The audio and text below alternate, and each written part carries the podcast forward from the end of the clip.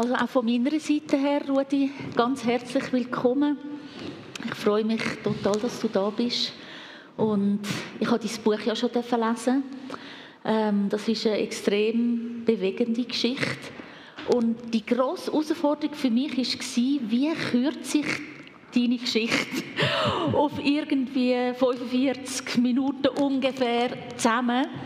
Ich hätte können 30 Fragen stellen und ich möchte einfach allen, die dann am Schluss sagen, ja, aber das hat mich jetzt auch noch interessiert oder das wäre jetzt auch noch spannend gewesen, warum sind ihr dort nicht weitergegangen, möchte ich einfach ganz fest auch das Buch euch empfehlen. Ähm, der Rudi hat mitgebracht, er wird am Schluss auch noch da sein und man kann das Buch auch posten. Ähm, ja, das ist wirklich eine Herausforderung gewesen, so ein bisschen äh, gewisse Themen rausnehmen und andere auf die Seite lassen weil ich habe vieles ganz spannend gefunden. Und ich finde es einfach stark, dass du da bist und auch von dieser Geschichte erzählst, die ja doch zum Teil auch sehr schwierig war. Du hast Schwieriges durchgemacht und ja, mich hat das Cover sehr angesprochen. Ich bin jetzt nicht sicher, ob man es wirklich von weit hinten sieht. Das hat da nämlich so äh, Längsstreifen und das deutet natürlich darauf hin, auch dass du lang im Gefängnis bist. Und irgendwo ist dann, sind die Längsstreifen durchbrochen und da hat es ein Kreuz. Und das ist ja auch ganz ein wichtiges Thema bei dir geworden im Leben. Äh, die Vergebung auch von dieser Schuld. Das Lied hat mich jetzt auch ganz stark auch an deine Geschichte erinnert, aber natürlich auch an meine, an jede von uns. Und ja, wir werden noch mehr hören, wie es überhaupt dazu kam, dass du im Gefängnis bist und was hast du dort erlebt und so weiter. Ganz am Anfang vom Buch schreibst du, und die Aussage wird auch mehrmals wiederholt im Buch, im Laufe deiner Geschichte, ich bin zutiefst davon überzeugt, dass jeder Mensch für seine Taten verantwortlich ist, auch ich. Wir haben immer eine Wahl für das Gute oder das Böse. Und ich habe dann gefunden, das klingt jetzt schon gerade ein bisschen krass. Also, weil ich habe mich dann gefragt, sind wir nicht einfach auch ein Produkt von unserer Erziehung, von dem, was wir erlebt haben? Sind wir wirklich immer für das, was wir tun, verantwortlich? Was denkst du dazu oder was, was sagst du dazu? Wie kommst du zu so einer krassen Aussage? Also das eine ist, äh, es gibt Schicksalsschläge wo man nicht beeinflussen können, auch über die Erziehung. Entschuldigung, ich muss da schnell ein technisches Problem lösen. Gut. Und äh, die Schicksalsschläge, die sind jetzt, die gehen jetzt einfach vor. Und ich denke, es ist, wenn man es im Großen und Ganzen anschaut, der Gott, Herrgott hat immer einen Plan, aber er lässt uns immer alle Freiheiten zu entscheiden, was wir machen wollen. Und bei mir hat es angefangen, dass ich eigentlich im Babyalter schon äh, Misshandlungen erfahren habe. Und äh, das ist mit einer Tagesmutter zusammenhängen gewesen. Meine Eltern haben sich da zumal kurz getrennt, als ich auf die Welt gekommen bin, äh, weil es innerhalb von der Großfamilie, mein Vater hat elf Geschwister, da hat es viel Knatsch gegeben mit der Großmutter, die ich sehr geliebt habe, aber meine Großmutter hat meine Mutter gehasst. Und das ist eine, ganz unheilvolle Geschichte, wo dann der Vater davon gelaufen ist und meine Mutter dann mit mir allein da war. Und sie hat mich bei einer Tagesmutter müssen unterbringen, weil sie hat müssen arbeiten, damit sie da uns ernähren kann. Und die Tagesmutter hat äh, aufgrund dessen, dass ich sehr viel geschrauen habe, ich war ein Schreikind weil ich mich verlassen gefühlt von, von zuerst vom Vater dann von der Mutter, die mich bei einer fremden Frau abgibt. Und dann bin ich zwei, dreijährig gewesen, habe die ganze Zeit brüllt und habe andere Kinder angesteckt. Gehabt. Und man weiß heute, heute braucht es eine Ausbildung, dass man Tagesmutter ist. Und das hat es früher noch nicht gegeben. Da hat man einfach gesagt, gut, ich mache Kinderhüte und dann hat man so ein bisschen einen Batzen dazu verdient. Jetzt ist die Mutter, die Frau, ist überfordert gewesen, hat noch 20 andere kleine Kinder gehabt. Und dann hat sie mich einfach in den Keller abgesteckt, damit ich die anderen Kinder nicht anstecke mit Brüllen. Brüllen. Mein Vater hat dann Sehnsucht gehabt, ist dann zurückgekommen und das ist mehr als ein Jahr gegangen, wo ich das Prozedere halt über mich müssen ergehen lassen. Und das hat das Trauma hinterlassen. Mhm. Und aus dem begründet sich dann eben auch, dass ich ein verhaltensauffälliges Kind geworden bin. Und das hat sich dann zugezogen. Äh, mein Vater hat einen äh, sein Vater war so ein Choleriker, gewesen, ein jähzorniger Mann. Und er hat seine zwölf Kinder einmal gerade gezüchtigt, obwohl er auch sehr gläubig war. Aber er hat dann die, ja, aus der Bibel die Passage herausgenommen, dass man Kind soll züchtigen und hat das da, dazu mal halt auch so gemacht. Mein Vater war hilflos mit mir in der Schule mhm. und dann hat er das Gleiche gemacht, wenn ich wenn ich nicht gespurt habe, wenn ich Strafaufgaben bekommen habe oder wenn ich die Schule geschwätzt habe, dann hat er mich verprügelt. Und das prägt natürlich ein Kind, wenn man mit Gewalt aufwachsen tut, dass man dann eben gewisse Verhaltensauffälligkeiten halt entwickelt oder eben dann auch ein Selbst- und Fremdbild hat, wo dann sehr verbunden ist mit Aggressionen, mit Gewaltfantasien und das hat sich dann noch verstärkt, dass ich dann mit acht Jahren Kampfsport angefangen habe. Zuerst Aikido, äh, Judo, dann Aikido. Dort bin ich sehr gut gewesen, habe ich den zweiten Dan gemacht, also den zweiten Meistergrad. Und mit 14 habe ich dann, äh, 13, mit 13 hat mein Vater mich auch verprügelt, weil ich seine Unterschrift gefälscht habe. Und und ich da so am Boden liege und er trischt auf mich ein, äh, und holt den raus und will mir da einen Tritt in meinen Füdle hauen. Da habe ich dann am Boden liegend gedacht, jetzt, jetzt habe ich genug. Und dann habe ich eine Abwehrbewegung am Boden gemacht mit dem Fuß und er schlägt dann auch mit voller Wucht hier und bricht sich das Bein. Und das ist das letzte Mal, wo er mich geschlagen hat. Mhm. Und das ist für mich als 13-jähriger Bub ist das für mich ein Erfolgserlebnis gewesen, dass ich mit Gewalt ein Problem lösen kann. Mhm. Weil grundsätzlich will ich sagen, habe ich meinen Vater auch sehr bewundert, weil er, er ist Flugzeugmechaniker bei der früheren Swissair und hat uns einmal am Samstag hat er uns mitgenommen und dann haben wir einen Flüger rumkräuseln können und haben da äh, äh, dürfen zuschauen, wenn er dort im, Flü im, im Flügel für Schuhe oder Dichtungen auswechselt. Das ist der Hammer gewesen als Klein, als Bub hast du da mhm. bewundert beim Papa. Aber dann, wenn er den Alltag gewendet hat, da habe ich einen Kast. Weißt du, wenn ich jetzt das so höre, dann denke ich ja, also so ganz provokativ und so gesagt, ja, du hast viel Gewalt erfahren, traumatische Erlebnisse. Ist ja klar, dass der Weg als Bankräuber vorzeichnet war. Weißt du, um nochmal auf die Frage zurückzukommen, bist du jetzt nicht einfach ein Produkt von dem, was du erlebt hast, von der Erziehung? Du sagst so ganz knallhart, nein, jeder ist für seine Taten selber verantwortlich. Richtig. Wie bringt man das so ein bisschen ja, also, also wir machen einen kleinen Sprung nach ja. Zukunft. Ja. Ich habe dann später eine pädagogische und therapeutische Ausbildung gemacht und kann dann eben jetzt das nachvollziehen. Das ist also systemische Psychologie heraus, weiß man, okay, äh, ich bin da schicksalshaft halt in einer Familie geboren worden, wo halt so die Gewalt als pädagogisches Mittel verwendet worden ist. Mhm. Aber im Grunde genommen sind alle hilflos gewesen. Mhm. Äh, Gewalt ist immer das Resultat von einer Hilflosigkeit und man weiß nicht, wie, wie dem begegnen. Weil dann die persönlichen Mittel, wo man hat, ist, ist man ratlos gewesen. Und dann hat man das, was üblich war, dazu hat man das ausgeübt. Und dann sind das halt Schicksalsschläge. Klar, es formt natürlich ein. Mhm. Meine Gewaltfantasie, die ich hatte, habe ich dann ins Militär mitgenommen. Mhm. Ich bin dann ein perfekter Kampfsportler gewesen. Ich bin topfit gewesen. Heute, wo er da unten ist, ist früher noch ein bisschen weiter oben gewesen. Und, also ich bin dann bei der Grenadier gelandet, habe dann so gut gewesen, dass ich äh, äh eine von den seltenen Medaillen, Grenadier-Medaillen bekommen habe für ausgezeichnete sportliche Leistungen. Aber das Wichtige war, ich hatte ein ganz großes Minderwertigkeitsproblem. Mhm. Was mit der Gewalt, mit der Erziehung zu tun hatte. Und dieses Minderwertigkeitsgefühl habe ich eben kompensiert mit Muckis und mit der Faust. Mhm. Und äh, wo ich dann Grenadier war, da habe ich eine schmucke Uniform bekommen, einen Haufen Ordner oder Spezialabzeichen gehabt, dann sind noch Winkel dazugekommen, bist Grenadier Unteroffizier gewesen. Ich bin stolz auf mich, gewesen, weil ich da mal etwas erreicht habe. Mhm. Und trotzdem ist es nur eine Fassade, eine Maske, wo im Hintergrund eine große Minderwertigkeit war. Mhm.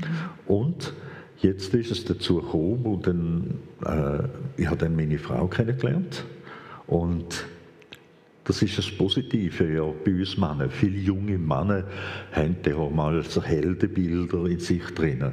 Und Frauen, Frauen tun das sozialisieren. Man muss, ja, man muss ja liebevoll sein, man muss Kompliment machen, man muss hilfsbereit sein, zärtlich sein, sodass man, dass man ein Liebesverhältnis kann anfangen kann. Und das ist für mich etwas ganz Schönes gewesen, wo ich nie so erfahren habe. Und aus dem daraus sind dann nachher fünf Kinder entstanden. Mhm. Ja, genau. Wir werden auf einzelne Themen noch ein bisschen genauer dann eingehen, eben gerade Militär oder auch deine Familienzeit. Gehen wir noch mal kurz zurück so ein bisschen in deine Kindheit. Du hast auch einiges schon erzählt, wie du aufgewachsen bist, wie das Verhältnis zu deinen Eltern war. Ähm, so das Thema Sport hat dich ja eben auch schon als Jugendliche sehr interessiert. Du bist sehr sportlich gewesen. Ähm, was steckt da vielleicht noch ein bisschen mehr dahinter? Warum ist Sport so wichtig geworden für dich, als du jugendlich warst? Ja, Sport ist eigentlich einer von den positiven Dingen, wo du Aggressionen oder Wut oder äh, eben äh, deinen Bewegungsdrang kannst äh, wie neutralisieren oder kannst eben auf eine positive Art kannst dann ausleben, weil das hat mir dazu mal als Bub geholfen. Ich bin ein sehr guter Läufer gewesen, Langstreckenläufer auch. Und äh, die Kombination Kampfsport und lang, äh, äh ja, lange Strecken bis 40 Kilometer, also Marathon zu laufen, das ist für mich äh, etwas ganz eine Hilfe gewesen, dass ich mit meiner Gefühlswelt klar bin. Mhm. Mhm. Ja, dann ist es ein bisschen weitergegangen mit der Berufswahl. Ähm, ja, das ist glaube nicht ganz eine einfache Sache für dich. Du hast andere Vorstellungen gehabt, wie es dann am Schluss rausgekommen ist. Du hast eine Lehre als Maler gemacht. Ähm, wie ist es dazu gekommen und was hat das in dir ausgelöst, dass du nicht den Beruf hast können wählen, den du eigentlich hast wollen? Ja. Ja, es war so, gewesen, ich war ein schwacher Schüler. Gewesen. Mhm. Also ich war keine Leuchte dazu mal. Und dann bin ich, ist man zum Berufsberater gegangen und der hat so ein Raster, welcher Beruf ungefähr mit dem Intelligenzquotient verbunden ist. Und da bin ich in der unteren Stufe gewesen, und der ist lange gerade noch für einen Maler. Und da bin ich enttäuscht gewesen, weil ich eigentlich mein Traumberuf wäre Pilot einmal zu werden. Aber mhm. da brauchst du mathematische gute Fähigkeiten, weil es ist eine halbe Ingenieurausbildung und in Mathe bin ich natürlich eine absolute Pfeife Mhm. Und äh, mein Talent, das ich hatte, ist, äh, ich bin im Hochdeutsch aufgewachsen, weil ich bin selber in Wien geboren, meine Eltern selber kommen aus Wien, sind dann eben von der Familie geflüchtet, was noch ganz kurz zurückblenden muss. Das Schicksal hat in dem Sinn sie wieder in die Schweiz zurückgeführt, weil sie als kleine Kind nach dem Krieg, also sie sind während des Krieges, sind sie geboren und viele Kinder damals sind, haben dürfen in die Schweiz fahren und sind dann da in der Schweiz so halb ausgemergelte kleine Kinder gewesen. und die hat man dann aufgepäppelt da in der Schweiz. Und meine, meine Mutter ist auf äh, Kreuzlingen gekommen mhm. und mein Vater ist in den Münchenstein in der Nähe von Basel gekommen. Und da hat meine Eltern Affinität zu der Schweiz gehabt und haben dann äh, sich entschlossen, sie wandern aus, weil die älteste Schwester von meinem Vater, die hat da in Zürich, hat sie einen Bündnerarzt geheiratet und da hat, sie dann, hat er einmal zuerst einmal übernachten können, bis er mal einen Job hatte. Mhm. Und so ist er dann, sind wir dann in der Schweiz gelandet. Mhm. Und ich muss auch sagen, äh, ich habe auch eine Affinität zu den Bauern, weil der erste Wohnort, den wir hatten, war in der Nähe von Langenthal im Kanton Bern, in einem kleinen Bauerndörfli. Und da auf dem Bauernhof, da habe ich mich als Kind total wohl gefühlt. Mhm. Also, und seitdem her habe ich auch eine besondere Beziehung zu Bauern. Hat aber jetzt eben nicht nur auf den Bau gelangt, aber in dem Sinn, während der Lehre ist mir dann aufs Mal der Knopf aufgegangen und da habe ich dann ausgezeichnete Schulleistungen gebracht. Und mhm. äh, dadurch, weil ich auch Hochdeutsch gut können, habe ich gute Aufsätze geschrieben, Vorträge gemacht und äh, da habe ich dann die besten Noten mhm. bekommen. Wie hat dein Vater auf den Berufswunsch reagiert? Als er ja. gehört hat, Maler, es lange gerade noch so für Maler. Ja, ja, mein Vater der hat am liebsten wollen, dass ich auch seinen Beruf ergreife, dass ich auch ein Mechaniker werde, dass ich einen Automechanikerberuf oder sowas mache. Und dann hat es eben halt noch gelangt für einen Maler. Und da hat er immer so gesagt, wenn ich heimgekommen bin, aha, da kommt der Maler und Landstreicher. Und das hat mich verletzt. Mhm. Ja, das war so eine Abwertung. Gewesen. Und während der Lehrjahr habe ich dann gemerkt, obwohl ich da einen Seniorchef hatte, wo, ich, wo äußerst streng mit mir umgegangen ist, habe ich dann aber mit der Zeit dann das Handwerk geliebt. Mhm. Mhm. Ich bin stolz gewesen, dass ich dann eine gute Prüfung gemacht habe. Also es, ist dann auch, äh, es sind dann noch andere Zusatzfächer gekommen, wie Tapezieren und Gipsarbeiten. Und da hast du ein recht breites Feld, Berufsfeld gehabt, wo du eine Fähigkeit entwickelt hast, wo, wo gut warst. Mhm. Mhm. Gut. Äh, über das Militär haben wir schon ein bisschen geredet, oder? Auch was dich daran so fasziniert hat. Ähm, so rückblickend, wie schaust du die Zeit an? Hat die dich positiv geprägt? Eben auch deine Grenadierausbildung, du hast ja dort eigentlich recht Karriere gemacht, du bist erfolgreich gewesen, ihr habt einmal glaub, noch so einen Elitenlauf mitgemacht und sind da richtig gut gewesen, du hast Auszeichnungen gewonnen und so.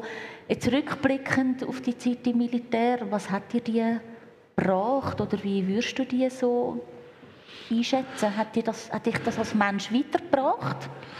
Ja, also es ist so, gerade im Militär, für mich ist, wenn man das sportliche Ebene anschauen tut, es hat mich wirklich sehr fit gemacht. Also ich bin, äh, ich habe meine körperliche Fähigkeiten ausgebaut und äh, ja, ich bin Spezialist geworden, ich bin äh, Scharfschütze gewesen, äh, Spreng, Pi-Soldat, also Sprengen haben wir gelernt und auch Sanitäts Bereich, was man heute noch brauchen kann. Mhm. Und das ist eine sehr gute Ausbildung, weil im äh, militärischen Sanitätsbereich, da ist vor allem als Grenadier, hast du sofort Maßnahmen müssen bei Verwundeten müssen ergreifen, die ich heute in meinem heutigen Beruf kann tatsächlich brauchen. Mhm. Und das ist auch so, äh, das Militär ist nicht nur negativ, sondern man kann, man lernt Ausdauer halten zum Beispiel. Man, müsste, man muss da Marsch machen mit 30 Kilo Gepäck am Rücken und dann musst du 20 Kilometer durchs Gebirge, also durch, vor allem Bündnerberge dazu mal gemacht und da lernst du also Zähne zusammenbeissen, äh, wenig Schlaf, drei Stunden Schlaf pro Nacht und du lernst mit dem umzugehen. Mhm. Und da ist in dem Sinn das Militär nicht schlecht, weil, und auch Kameradschaft ist genial, weil man dort sich da gegenseitig unterstützen, weil der eine oder andere geht aufs Mal um und dann nimmst du ihm seinen Rucksack auf und dann drehst du halt für ein paar Kilometer 60 Kilo am Buckel aber du machst das, um sich gegenseitig zu unterstützen. Und das ist also eine gemeint, harte Gemeinschaft, die dann sich bildet, wo man miteinander es schafft, schwierige Verhältnisse durchzustehen. Und das ist für einen selber, für mich selber sehr wichtig geworden, weil später, als ich dann im Gefängnis durch war, habe ich mir gesagt, hey, du hast das Militär geschafft, dort hast du ganz viele Sachen, schwierige Sachen durchgestanden, da wirst du auch im Gefängnis durchstehen. Mhm. Ja, du hast es schon erwähnt, du hast als relativ junger Mensch hast du eine hübsche, nette junge Frau kennengelernt. Ähm, ihr habt geheiratet und habt fünf Kinder bekommen. Wir sehen hier jetzt da gerade auch noch ähm, ein Familienfoto, schon ein Zeitchen her.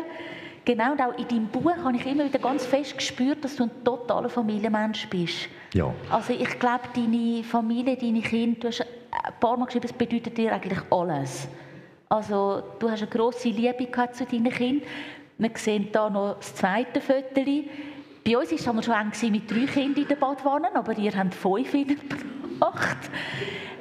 Es war sicher eine sehr intensive Zeit mit, äh, mit deinen Kindern. Und äh, ja, deine sage ich jetzt mal, Karriere als Bankräuber hat eigentlich indirekt auch etwas mit der Familie zu tun. Wir werden das nachher noch hören. Ähm, so in dieser Zeit, welche, welche Rolle hat eigentlich Gott in deinem Leben gespielt oder der Glaube? Ist das ein Thema gewesen? Hast du an Gott geglaubt? bist du in einer Kirche dabei gewesen, so in dieser Zeit von deinem Leben, wie hat das ausgesehen? Ja, ich bin eine lang gerade in der katholischen Kirche gewesen.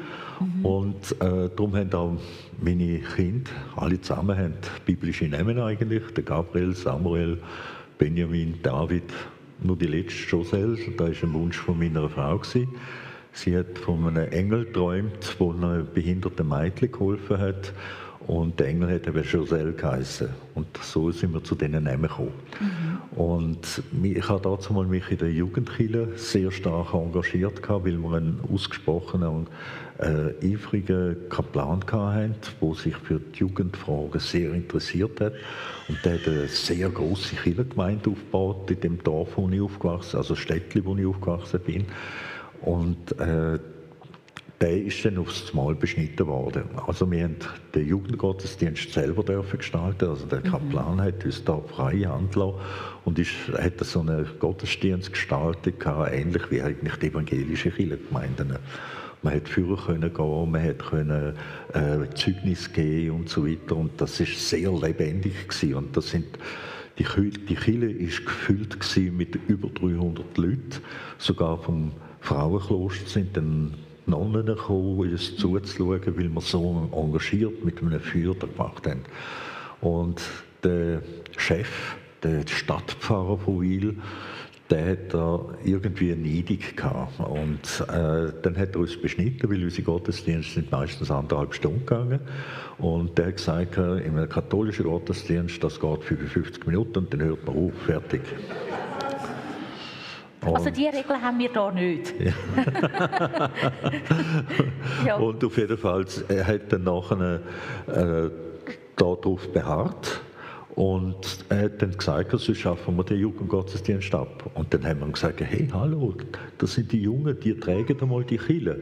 Mhm. Wir müssen das pflegen, das wächst genial. Und er hat einfach ein Machtwort gesprochen und dann sind wir auf den Bischof St. Gallen gegangen und dann haben wir das Gespräch gehabt und der hat dann quasi eben den Druck gestärkt, weil in katholisch Kirche ist der hierarchische Glaube sehr groß geschrieben, auch dazu mal. Heute ist es ein bisschen besser, habe ich gehört sagen. Und da habe ich dann eben gesagt, weißt du was, die Schnauze voll. Weil da geht es nicht um den, den christlichen Geist, wo uns eigentlich von Jesus mitgegeben worden ist, mhm. sondern da geht es nur noch um Macht. Ja. Macht und Machtlosigkeit. Und ich trete jetzt aus der katholischen Kirche aus. Alle Kinder, die getauft worden sind, habe ich dann auch rausgenommen. Und dann in dem Gespräch hat dann nachher der Stadtpfarrer dann gesagt, ja, sind Sie in irgendeiner Sekte gelandet, dass Sie so radikal sind? Und dann ich gesagt, nein, Sie sind es gewesen. Sie sind der. Beweggrund, dass ich gar nicht will. Ihre Machtmissbrauch, den Sie haben, ist einfach himmelschreiend. Mhm. Und dann habe ich mich eigentlich auch ein bisschen vom Glauben abgewendet, habe dann ein Geschäft gegründet und habe dann den Fokus aufs Geschäft gemacht. Ja. Schade, also du hast gesagt, es hat eigentlich einen Bruch wie gegeben. Ihr sind dort, äh, ja, habt eigentlich eine wunderbare Zeit zusammen gehabt und dann ist das durch den Vorfall, ist das eigentlich wie so zum Bruch gekommen, ja. zum Glauben und zu den Kirchen. Ja, ihr habt dann eben, du, du hast ein eigenes Geschäft gehabt, du bist sehr beschäftigt gewesen, fünf Kinder, ähm, eigentlich ein normales Familienleben, könnte man sagen. Und dann hat doch, ja, dein Leben auf sehr dramatische Art eigentlich eine Wendung genommen. Wie ist es dazu gekommen, dass du als gestandener Familienvater, als Geschäftsmann mehrere Bankfilialen, Postfilialen, Läden ausgegrabt hast. Wie ist das dazu gekommen? Also man muss auch sagen, dass ich dann so in einer Krisensituation wieder in einem Gewaltverhalten gekommen bin, wie ich vor in der Pubertät hatte. Äh, wenn das Minderwertigkeitsproblematik nicht therapeutisch angegangen wird, trägt man das mit bis ins, große, ins Erwachsenenalter mit dir, bis ins hohe Alter rein, wenn man sich nicht mit dem Thema befassen tut, warum habe ich die Minderwertigkeit in mir drin, warum fühle ich mich immer schlecht. Mhm. Und äh, das sind auch immer Versagensängste damit auch verbunden.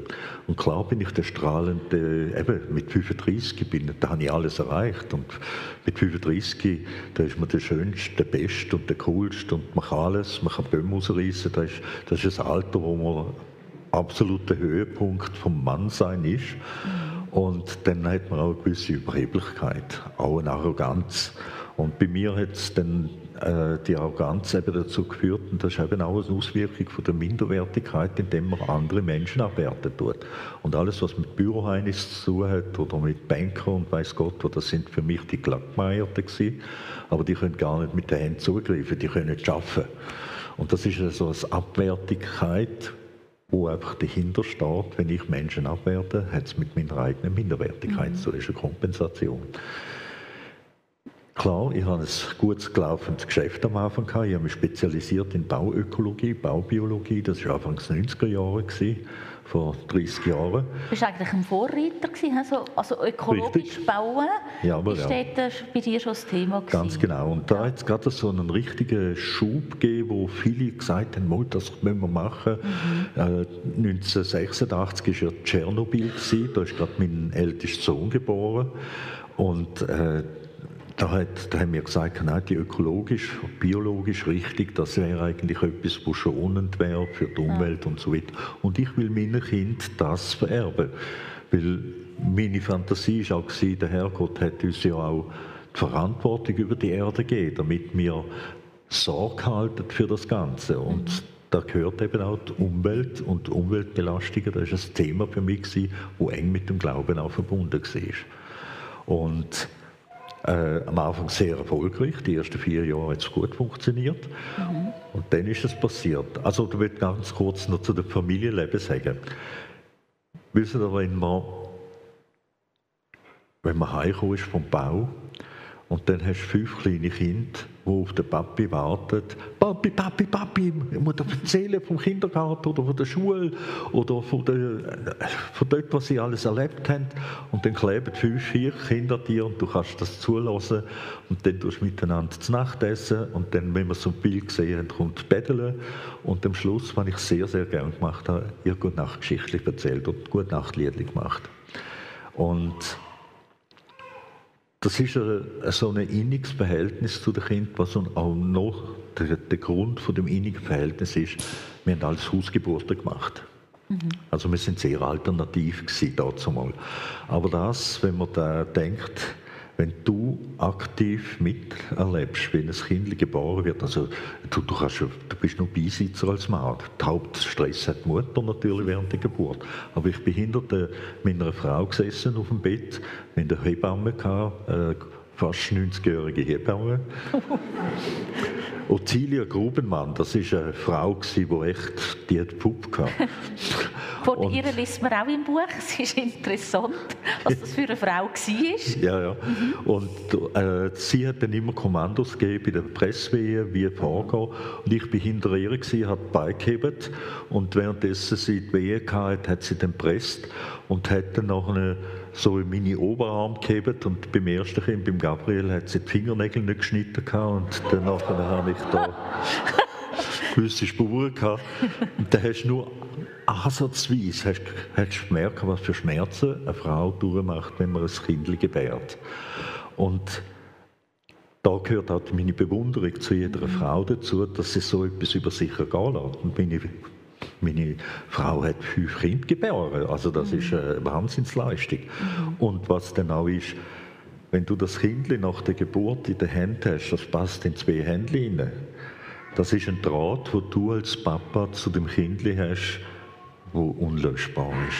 Das ist ja so ein Empfinden, ein Gottesgeschenk, also ein unglaubliches Ding, wo ja und das ist, der, der Faden habe ich nie verloren bei den Kindern. Und dann, nachher, wo das Geschäft eben zu geht, da kommen wir jetzt wieder aufs geschäftliche Ebene, 1994, 1995 hat es eine Baukrise gegeben hier in der Schweiz und aufs Mal sind meine ganzen Aufträge weggefallen. Ich bin vor dem Winter gestanden, habe keine Aufträge gehabt, sechs Mitarbeiter, keine Löhne mehr zahlen können und dann einen Zusatzkredit gefangen und die gemeinte Banker da, die haben dann nachher gesagt, ja, jetzt müssen wir den, sie haben zu wenig Kredite und wir müssen ihnen ein Geschäftskonto gründen. Und die haben über 300'000 äh, Franken Minus gehabt. Mhm. und äh, und der hat jetzt Stinkwut gehabt. Und was dazu gekommen ist und da muss ich auch erklären, wenn man ein großes Minderwertigkeitsgefühl hat in sich und eben die Versagen jetzt, dass man das Geschäft mhm. nicht funktioniert. Weil ich immer denke, du musst nur arbeiten, weißt und die blöde Buchhaltung, die, da machst du mal so und wenn du schaffst, kommt das Geld schon hier. Falsch gedacht. Mhm. Und das ist eben die Überheblichkeit, die man hat, weil man mit Mathe meine, mein Kriegsfuß war und hätte eigentlich einen Buchhalter engagieren oder einen ja. Treuhänder, wo man das alles könnte sauber abrechnen könnte. Habe ich alles nicht gemacht, weil ich eben eine Arroganz hatte und die Leute abgewertet habe. Das hat dann dazu geführt, dass ich eigentlich den Konkurs haben müssen anmelden und mit dem Geldproblem haben auch die Streitereien mit der Frau angefangen. Und das ist auch so das Problem bei Menschen, die Minderwertigkeitsgefühl haben. Sie orientieren sich gerne nach Äußeren. Wenn ich viel Geld hatte, lebe problemlos gewesen. Wenn du wenig Geld gehabt hast, hast du immer zu oft gehabt. Und da ist auch die, die Streitereien innerhalb der Partnerschaft haben immer zugenommen, weil das Geld ihnen vorne nicht gelangt hat mit, mit fünf Kindern. Und irgendwann hat sie sich dann einen Liebhaber gesucht, wo sie ihm seine Schuld hat können ausweinen und da habe ich dann erfahren, dann, wenn man eben das Minderwertigkeitskomplex hat, dann nachher kommt noch Eifersucht dazu. Und Eifersucht hat er immer in dem begründet. Und er hat nicht geholfen. Und dann am Schluss hat sie sich getrennt von mir. Ist ausgezogen, hat mir einen Zettel zurückgelassen, wo drauf gestanden ist, du musst jetzt 6'200 Franken Alimente zahlen im Monat.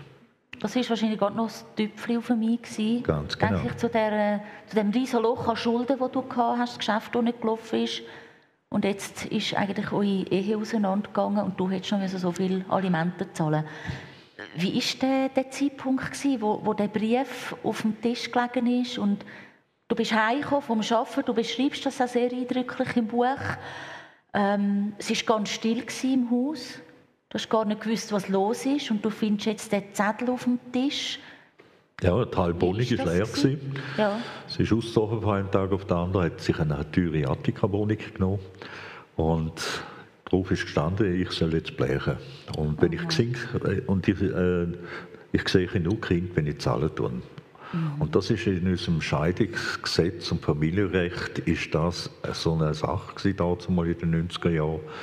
Äh, hey, ich habe mich als Teil von der Familie gesehen. Ich bin auch verantwortlich für die Familie. Und jetzt wirst du degradiert nur noch als Zahlpapi und du darfst Kind sehen, wenn du zahlst. Und dann habe ich mich wirklich, das war tiefer Schnitt im Herzen gewesen. und dann der erste Gedanke war, die Schlampe von Frau bringe ich um. Sorry, wenn ich so jetzt primitiv rede, aber dazu mal ist das so gewesen. Hast du eine riesen Wut gehabt, riesen, Ich hatte eine Stinkwut auf sie gehabt, ja. weil ich, das sind auch meine Kinder. Ja. Und äh, dazu mal, dann bin ich auf, äh, dann ist das, äh, die Scheidung ist dann vollzogen worden und die Ämter haben sie gesagt, ja gut, sie dürfen einmal äh, ein Wochenende im Monat darf ich Kind sehen. Und dann habe ich gesagt, das darf doch nicht wahr sein und äh, ich will gemeinsame Sorgerecht und so weiter. Und dann hat die mich ausgelacht und hat gesagt, da können Sie vergessen, Sie wollen so und so. Und da hat es dann in mir angefangen, Klick machen. Mhm. Und dank meiner Kind habe ich dann das nicht zur Tat geschritten, meine Frau umzubringen, weil ich gewusst habe, wenn ich das mache, dann die Mutter ist tot von dem Kind und ich bin dann im Gefängnis. Was passiert mit dem Kind? Ich komme mhm. in ein Heim. Mhm. Und das habe ich dem Kind nicht antun. Ja. Und eben, weil man so Minderwertigkeitsgefühl hat, dann nachher versucht man die Findbilder. Dann habe ich meine Findbilder auf die bösen Banken gelenkt. Also ich bin immer noch kein Freund der Banken. Weil die haben dich ja schließlich... Aber sie sind in dem Sinne nicht immer so, so, so böse. Sie machen, der Großteil macht ja ihren, einfach nur ihren Job. Ja. Und die haben dich ja eigentlich dann im Stich gelassen. Sie haben dir ja dann keinen Kredit geben oder? Ja, oder? ja. Ich hätte über ja. den Winter einen Zusatzkredit gebraucht, weil ich ja schon Aufträge hatte für den nachfolgenden Frühling. Mhm. Und hat dann das so als Garantie angelegt und das ist der Banker zu wenig gewesen. Die hat gesagt, ja, sie sie werfen zu wenig Granit ab. Also das sind nur reines Zahlendenken bei denen. Und der Mensch dahinter, der interessiert sie gar nicht. Und da ist dann meine Wut auch hoch geworden. Und dann habe ich gesagt, okay, ich gehe das Geld bei denen holen, wenn sie es haben. Und wenn sie es halt nicht freiwillig mhm. geben, dann macht man es anders. Wie, wie, sind, also irgendwann hat das der Plan in deinem Kopf gegriffen. Also wenn Banken mir das Geld nicht legal geben, dann hole ich es mir halt. Du hast da alles im Detail durchgeplant. Du hast auch Komplizen gehabt. Du hast, glaube noch zwei von deinen Mitarbeitern, die zwei, die du noch gehabt hast. sind deine Komplizen gewesen. Wie sind ihr vorgegangen? Also ich will keine Anleitung geben für Bankräuberüberfall. Gut. also ähm, nein, es ist, es ist wirklich sehr blöd. Man geht vor und da, aufgrund von meiner hervorragenden militärischen Fähigkeiten will als Grenadier lernst Überfälle machen. Und mhm. das auf eine sehr professionelle Art und Weise. Es ist ja eine Eliteeinheit und klar, man tut dort nicht Bank, Banken überfallen, sondern da machst du Kommandoposten oder Artilleriebeobachtungsposten oder Munitionsdepot, das tust du dort überfallen. Aber die Muster sind etwa gleich. Und du musst da das vorsichtig auskundschaften, das habe ich alles in mir drin gehabt und so habe ich dann das auch so verwendet. Und der erste Überfall aber war ein Liebhaber von meiner Ex-Frau, der war ein vermögender Geschäftsmann und dann habe ich mir gesagt, okay, wenn du schon mit meiner Ex-Frau ins Bett gehst, dann zahlst du dafür. Und ich wusste, dass er einen Tresor in seiner Wohnung hat, hat dann dort angeklopft und jetzt da bitte ich euch, äh, aufs Verständnis, weil ich tue sehr hart äh, die Realitäten erzählen, wie es dazu mal zu und her gegangen ist. Ich tue nichts beschönigen. Ich bin ein sehr brutaler Mensch gewesen, der das gemacht hat, äh, um aufzuzeigen, was kann passieren mit einem Menschen, wenn man zuerst quasi als Otto Normalbürger und Familienvater dann äußerst brutale Verbrechen kann machen, was die Ursache ist, in sich selber Gewalterfahrung und die Minderwertigkeitsproblematik, die man in sich drin hat. Und so habe ich dann äh, einen Schnitt, einen Cut gemacht. Ich habe das Schlimmste gemacht, was ein Mensch machen kann. Jegliche Form von Mitgefühl habe ich abgeschaltet. Und ja, ich bin dann, habe dann angeklopft bei ihm an der Tür. Er hat dann die Türen aufgemacht. Am Abend um halb neun war das, gewesen, dunkel. Gewesen. Und er macht die Türen auf und dann gehe ich hier und haue ihm zuerst einmal eins und dann glaubt er, jetzt kann er mir, jetzt, er will sich wehren, will, aber er hat keine Chance gehabt, weil ich bin ein, ein ausgezeichneter Kampfsportler gewesen. Und nachdem er ausholt und mir versucht zu schlagen, ist das für mich quasi gewesen, jetzt darf ich. Mhm. Und ja, ich habe einen Pakt am Boden gerührt, mit den Knie auf seiner Brust und habe dutzende Mal auf den Kopf eingeschlagen. Das war nur noch ein blutiger Brei. Gewesen. Mehrfacher Kieferbruch, Nasenbruch, Zähne draussen, blutet hat er. Und dann tue ich noch ein Kleppband übers Maul drüber, damit er nicht schreien kann. Und äh, bin dann zu dem Tresor, nachdem er mir seine Code erzählt hat, und drinnen sind nur 200 oder 300 Franken gewesen. Und ich hatte dann gefesselt und dann so zurückliegen lassen. Und die Notfallärztin, die dann später erst von Nachbarn befreit wurde, Notfallärztin hat dann gesagt, der Täter hat im Kauf genommen, dass er Opfer können im eigenen Blut ersticken Und aus dem daraus ist der Anschlag gekommen, versuchter Totschlag. Mhm. Das ist nie dann, also im Moment ist das nicht geklärt worden, oder? Ihr habt das Verbrechen Ihr habt dann weitergemacht. Ist das so wie der Anfang gewesen, die Initialzündung für weitere Verbrechen? Eben, ihr habt, vor allem im Zürich Oberland sind ihr ja äh, unterwegs gewesen. Ähm, wir würden noch schnell einen Zeitungsartikel einblenden. Vielleicht erinnern sich die einen oder anderen sogar daran. Man kann es jetzt natürlich nicht im Detail lesen. Aber ähm, ihr habt Postfilialen überfallen, eben auch die Banken. Ja, also die die nächstfolgende Überfall war eine Zürcher, äh, Zürcher Kantonalbank gewesen, ja. in Hittnau, genau. Da komme ich dann vielleicht auch noch schnell drauf. Mhm. Äh, und dann eben mehrere Postämter, ein Migro und ein Coop ist noch drunter gewesen. Mhm. Da ist dann einfach so wie eine Art Grössenwand. Du hast ein Erfolgserlebnis und dann sagst du, okay, wir machen das und so weiter und, und äh, fühlst dich auch quasi wie ein Robin Hood, weil hier meine Mitarbeiter nicht können zahlen weil ich kein Einkommen hatte. Und, dann von denen, und das Robin Hood-Image haben die dann nachher quasi übernommen und äh, haben dann mitgemacht, weil sie haben keine Lohn bekommen. Und dann haben wir die Beutegelder miteinander geteilt. Mhm. Und dann durch das, dass es so erfolgreich gegangen ist, hat man sich äh, äh, angesprochen gefühlt, ja, jetzt machen wir weiter. Mhm. Du schreibst von einem Erlebnis auch, wo Kinder involviert sind. Das ist, glaube ich, etwas, wo dann auch später etwas sehr, sehr Schwieriges war für dich, weil du erfahren hast, wie es diesen Kindern nachher auch gegangen ist. Ähm, über, magst du über das auch noch etwas erzählen? Ja, mhm. also es ist wirklich sehr tragisch, was ich gemacht habe. Mhm. Und ich habe es dann versucht, auch in einer in einem Sinn von Wiedergutmachung gut zu machen. Aber ich erzähle kurz, wie ich da vorgegangen bin. Ich habe das Wille lang beobachtet, habe dann gesehen, dass ich da nicht von vorne her eindringen kann, sondern nur von hinten her. Weil von vorne dran hätte ich können eingeschlossen werden durch die Schiebetür und bei den Schalter hat es so sicher eine Scheibe gehabt. Und dann haben wir gewartet. Und dann ist äh, im Hinterausgang ist dann aufs Mal Türen aufgegangen. Da war eine Mutter mit zwei kleinen Kindern. Gewesen. Der Bub war etwa zweijährig, das Mädchen ungefähr vier-, fünfjährig. Und die sind dort rausgekommen, da ist ein Postwagen gekommen, hat Päckchen gebracht, die haben sie eingeladen und dann sind die wieder reingefahren. Sie sind, die Kinder sind in einem Leiterweg drin und die haben richtig Gaudi gehabt. Und ich bin da im Dunkeln gewesen, im, in einem Gebüsch, habe das beobachtet und dann geht sie rein und bevor die Türe wieder ins Schloss hier knackt, bin ich vorher gesprintet und habe meine Hand dazwischen die getan.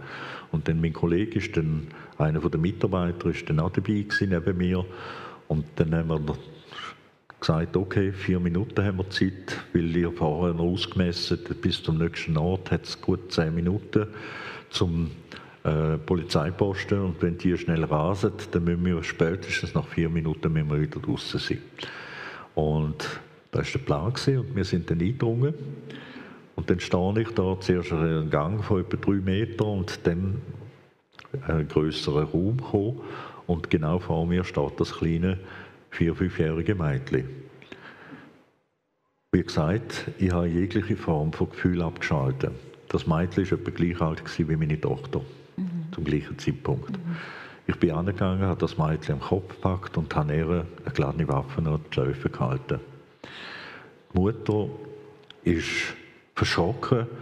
Der kleine Bub hat einen Schrei gemacht, ist zur Mama gesäckelt in ihre Arme und sie ist dann vor mir in die Knie gegangen und hat mich angefleht, dass ich da ihre Tochter loslasse und sagt dann, bitte, bitte, lassen Sie meine Sandra los, bitte, bitte, machen Sie ihr nicht. Und sie zittert am ganzen Körper. Er laufen Tränen ab, verschmiert Lidschatten und Make-up und sie zittert und fleht mich an, dass ich das Mädchen loslasse. Mhm. Ich hatte keine Gefühlsregungen. Gehabt. Und mein Kumpel, der ist gerade neben mir gestanden, der hat gesehen, dass auf der anderen Seite gegenüberliegend ist äh, eine Schiebetür, eine Sicherheitstür, wo man nur mit einem Code hat können Und in dem Moment taucht der Vater von denen, der erste Filialleiter gewesen, der Vater taucht dort auf, der sieht, wie mir seine Familie bedroht. Er macht dann von seiner Seite her auf. Mein Kumpel geht zu ihm, lässt sich zum Tresorraum führen und räumt den ganzen Tresor kommt dann wieder zurück. Und als ich dann gesehen jetzt ist alles okay, habe ich dann das Mädchen loslassen. Äh, für uns dazu mal ist es nur äh, ein perfekter Raub gewesen.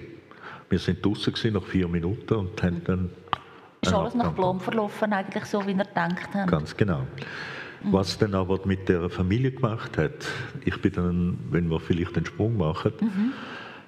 äh, nach dem Gefängnis habe ich mir gesagt, ich muss mich bei dieser Familie entschuldigen, weil ich habe dann auch während dem Gefängnis eine Therapie gemacht, sehr eine knallharte Therapeutin gehabt, aber eine ganz liebe Frau. Und äh, dort haben wir dann die Tat aufgearbeitet. Und ich habe mich dann bei der Familie entschuldigen, beziehungsweise das Gespräch hat dann stattgefunden mit dem Vater, mit dem Paul Steiger. Und er hat mir erzählt, was dann passiert ist nachher. Also innerhalb der Familie hat es dann ein schweres Trauma gegeben. Also ist es ein Trauma gewesen. Das Mädchen hat an dem Zeitpunkt nichts mehr gegessen. Ich habe den Vater später noch äh, 2017 ihn gefragt, ob er bereit wäre, mit mir zusammen Gefängnisarbeit wird machen, wo wir Opfer-Täter-Gespräche mhm. machen. Also das, was wir 2001, 2002 miteinander gemacht haben, dass wir da in den Gefängnis miteinander machen können. Und er hat dann dort im Gefängnis hat er Täter erzählt, die etwas Gleiche gemacht haben wie ich, dass seine Tochter ab dem Zeitpunkt keine feste Nahrung mehr gegessen hat. Also sie hat nur noch in Flüssig- und Breiform gegessen. Mhm. Und sie hat eine schwere Magersucht gelitten, wo sie dann in die Pubertät gekommen ist. In der Pubertät dann nachher hat, wäre sie fast gestorben. Man hat, sie hat einen Klinikaufenthalt gebraucht, also für äh, pubertierende, also magersüchtige Mädels, ist sie in eine Spezialklinik gekommen, psychiatrische Behandlung. Mhm. Und dort hat sie dann knapp überlebt.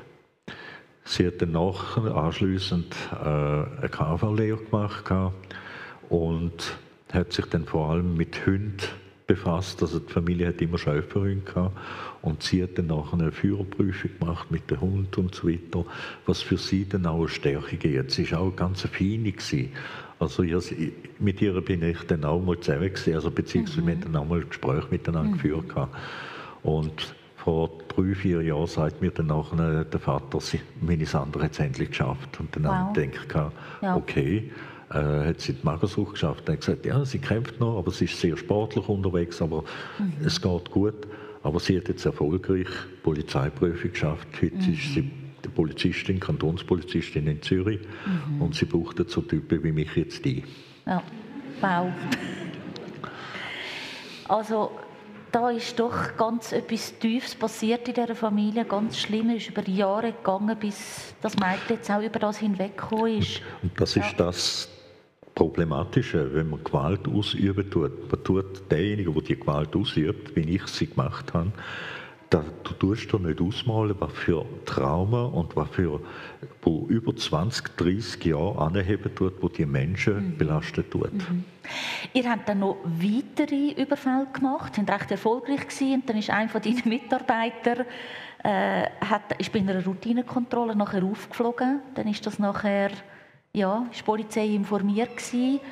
Ähm, der Moment ist gekommen, wo sie auch dich dann geschnappt haben, oder? Der hat natürlich dann alles erzählt.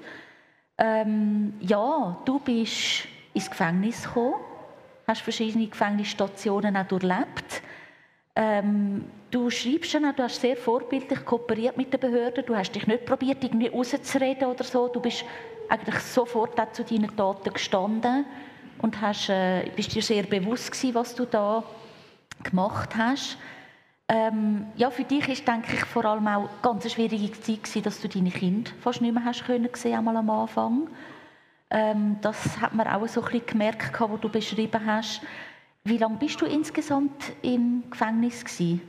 Also ich bin gesamthaft bin ich zum Neujahr Zuchthaus verurteilt ja. worden habe aber effektiv sechs Jahre dann abgehockt, mhm. äh, bin vorzeitig entlassen worden, weil ich sogenannte Erstlingstäter bin und wegen guter, guter Führung. Ja. habe ich dann sechs Jahre tatsächlich abgesessen. Ja. Ein Drittel ist mir in dem Sinn äh, auf Bewährung mhm. auf fünf Jahre ist mir da äh, ausgesprochen worden. Also wenn ich in diesen fünf Jahren nochmal rückfällig geworden wäre, hätte ich den letzten Drittel einmal noch müssen absitzen mhm. Aber das ist ja nicht der Fall gewesen. Aber ja. sechs Jahre habe ich definitiv abgehockt und es war eine lehrreiche Zeit im Knast. Mhm. Ja. du hast dann eigentlich ein grosses Glück. Ich sage jetzt im Unglück gehabt, du hast dann in die offene Vollzugsanstalt geriert dürfen. Du schreibst auch, du hast nicht eine Zelle bekommen, sondern ein Zimmer. Also das ist dort, äh, ähm, besser ausgesehen als in dem ersten Gefängnis, wo du warst. Ähm, du hast auch nur müssen vom Abend um 10 Uhr bis am Morgen um 7 Uhr in, in deinem Zimmer sein. Sonst hast du auch dürfen arbeiten, hast deine Kinder, glaube auch dort gesehen. Ich möchte noch kurz auf den Direktor von der äh, offenen Vollzugsanstalt Sachsen-Ried zu reden kommen. Paul Brenzikofer. Erzähl doch etwas über ihn. Was ja. ist er für ein Mensch und wie ist er mit euch Knackis umgegangen? Also grundsätzlich muss man eben sagen, ich habe ja mit dem Glauben eigentlich abgeschlossen. Und ihr mhm. Gott immer gesagt hat, dass ich so ein Problem bekomme, da, da gibt es gar keinen Gott. Weißt? Also ja. ein Gott, der Vater ist, der schaut doch auf seine Kinder. Mein Anspruch war, ein Vater, der schaut auf seine Kinder, der schaut, dass auch so harte Schicksalsschläge nicht passieren. Mhm. Und was ich durchgemacht habe, habe ich gesagt, komm, und jetzt zeige ich etwas ganz Schlimmes, ich habe nicht bei dir so gemacht. Ihn gibt es nicht. Oder wenn, es ihn gibt, dann lässt er mich einfach gerade in den Stich. Äh, und es sind komischerweise, während der Knastzeit bin ich einem Haufen Christen begegnet, die labern tun. Die einen labern ein bisschen, aber die anderen tun auch handeln. Und der Paul Brenzikofer, das ist ein sehr überzeugter Christ von einem Gefängnisdirektor. Und der hat viel Gutes im ganzen schweizerischen äh, Strafwesen hat er neue Ehe gebracht. Er hat sie professionalisiert und er hat immer den christlichen Gedanken eingebracht. Er hat immer einmal im Monat hat er einen Vortrag gehalten im Saal, wo die meisten rumgelümmelt haben. Aber so nach und nach, ich ist er bei mir dran angekommen. Was aber parallel passiert ist, ich habe einen der ersten Tage habe ich den Gefängnisfahrer kennengelernt, mhm. den Georg Schmucki. Von dem haben wir auch ein Bild. Ja, genau, das ist auch ganz ein wichtiger Mann, von dem hast du Und er ist eigentlich viel. der Wegbereiter wieder gewesen, mhm. dass ich wieder zum Herrgott und zum Jesus gefunden habe. Mhm. Und äh, ich will jetzt da nicht all die 100'000 Beispiele bringen, sondern nur zwei. Mhm. Er hat gesagt, was sagst, wirst du ernten. Du hast Gewalt gesagt und jetzt hast du Staatsgewalt geerntet und hockst jetzt deine Strafe da im Gefängnis ab. Und das Zweite ist, es gibt kein Zufall. Es ist immer ein gottgewolltes Zufallen. Und alles, was dir begegnet, du darfst immer frei entscheiden, was du machst. Der Herrgott lässt dir die Freiheiten. Und du kannst es im Guten wie im Bösen machen. Und da habe ich zuerst gemeint, okay, der ist Pfarrer, der muss so schwätzen. So nach und nach aber ist mir dann aufs Mal aufgefallen, hey, das, das sind Realitäten, das sind tatsächlich Realitäten, alles was sagst und erntest. Also mit Zeiten. Und dann hat er zu mir gesagt, du musst jetzt etwas Gutes tun. Du kannst den Herrgott nicht berechnen, aber versuch Gutes zu tun und in irgendeiner Form kommt es dann wieder zurück. Der Herrgott, er sieht, er sieht alles. Und dann haben wir gedacht, okay, pff, bist ein Knaller, du. Hey, George, da hat es 120 Knackis. Eine spinnt mehr als der andere. Du musst vorsichtig sein, dass du da nicht in irgendeinen Scheiß hier gezogen wirst, ja. dass du noch länger drin sitzt. Mhm. Also da kannst du nichts Gutes tun. Du musst einfach vorsichtig sein mit den anderen Typen. Katzenart noch. Hast du gar keine Möglichkeit gesehen, das umzusetzen? Ja, ja. Ich habe es nicht gesehen. Ja. Und dann sagt er, weißt du, der Herrgott gibt dir die Möglichkeiten. Es kommt, es kommt. Mhm. Vertrau drauf. Und ich dann, okay, er ist Pfarrer, er muss so, her, so reden. Aber es ist tatsächlich dann so passiert. Also, wenn man es verkürzt erzählen, es hat Naturkatastrophen 1999 gegeben. Zuerst im Juni hat es den ganzen Juni geregnet. Äh, der Rhein und der Bodensee ist über die Ufer. Der Georg Schmucki, der Pfarrer, der ist noch Stadtpfarrer von Rorschach gewesen. Und halb Rorschach ist unter Wasser gestanden. Mhm. Und äh, da hat es einen Aufruf vom Katastrophenschutz gegeben, dass man sollen, sie brauchen Freiwillige, weil die Feuerwehr, Zivilschutz sind erschöpft gewesen. Sie brauchen Freiwillige, die Sandsäcke abfüllen und Sandsäcke biegen. Da haben wir gedacht, hey, wir Knackis können das auch. Und dann bin ich zu meinem Gefängnisdirektor. Inzwischen ist der Herr Brenzikofer in Pension gegangen und es ist ein neuer äh, Gefängnisdirektor ernannt worden, wo vorher mein Sozialarbeiter war. Mhm. Und wenn ich jetzt auch kurz will erzählen, der ist, äh, ich bin sein erster Klient gewesen. Und als er angefangen hat, hat er erzählt, ja, ich fange jetzt da an, ich habe frisch Sozialarbeiterschule gemacht. Und äh, ja, dann hat er so erzählt. Und dann sagt er, ja, und früher, also vorher, bevor ich da Sozialarbeiterstudium gemacht habe, bin ich Pastor gesehen von Chur. Dann haben wir gedacht, okay, schon wieder so ein Halbheiliger. Oder ganz heilig. und der Mann hat mir dann nachher unglaublich geholfen. Eben auch so ein Christ. Später komme ich dann, äh, der Georg Schmucki sagt dann, hey Rudi, du, ich bin Seelsorger, aber mit deinen Aggressionen brauchst du eine Therapie, du musst dich mal besser in den Griff bekommen. Du hast einmal eine Wut, wo du dann alles verprügelst und du hast Fähigkeit, alles zu verprügeln. Du musst deine Wut in den Griff bekommen. Und geh in eine Therapie und ich, Seelenklempner. der Herrgott schickt mir ausgerechnet eine Psychologin, eine Frau. Und das ist eine recht taffe Frau. Äh, ich will sagen, die Frau ist dann eben auch, die, die habe ich dann mal ziemlich beleidigt. Also sie hat dann mal auf den Tisch geschlagen und gesagt, so jetzt müssen Sie mal endlich anstehen. Und ich beweise Ihnen, Sie sind eine feige Sau gewesen, dazu mal. Und ich, geht's eine Art noch? Ja. Feige Sau. Ich packe sie wie ein Frosch und knall sie an die Wand an. He? Und sie war auch so eine feine Person, gewesen, halber Kopf, äh, ein ganzer Kopf kleiner als ich. Dann schaut sie mich von unten her an und sagt sie, aha, wenn Sie so weitermachen mit Gewaltdrohen und Ihr Leben so, wenn Sie das so in den Griff bekommen, dann funktioniert nicht, sage ich Ihnen. Und dann sage ich, ich habe ja zittert und dann habe ich gesagt, habe ich gewusst, wenn ich ihr eigentlich lebe, dann geht sie vom Stuhl und ich im Bunker. Dann habe ich mich umgedreht und gesagt, es ist eine Scheißtherapie, sie Schlampe, mit ihr mache ich nichts mehr. Und bin rausgegangen. Und als ich am Rauslaufen bin, bevor ich die Tür zugeknallt habe, und sie hat einen grässlichen Zürich-Dialekt. Hallo? Ich bin ja in Zürich-Oberland. Oh das Gott. habe ich jetzt nicht gehört. und sie ruft mir noch, und davor laufen sie auch noch. ich hatte die Schnauze voll gehabt. Der Georg Schmucki kommt dann und dann sage ich, mit dieser Schnepfe schaffe ich nie mehr. Jetzt haben wir die provoziert, das ist eine blöde Scheißtherapie. Sagt mir, feige Sau, geht es noch an. Und dann hat er mich gezwungen, zu ihr zu gehen.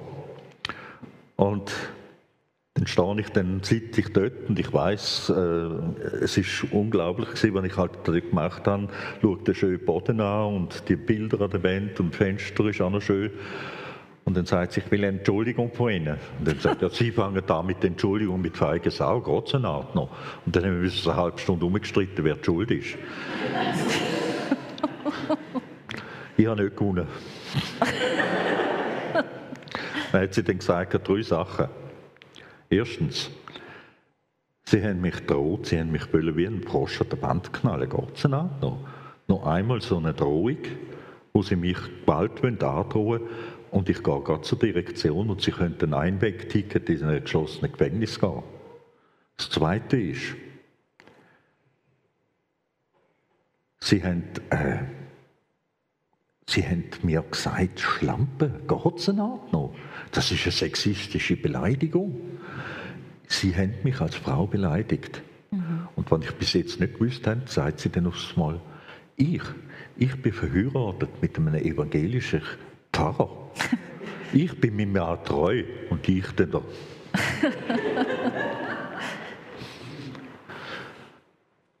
ich wollte nie mehr, dass Sie jemals eine Frau, und wenn Sie nur schon mal daran denken, dass Sie eine Frau sexistisch abwerten tun, mhm. da werde ich mit Ihnen so lange Therapie machen.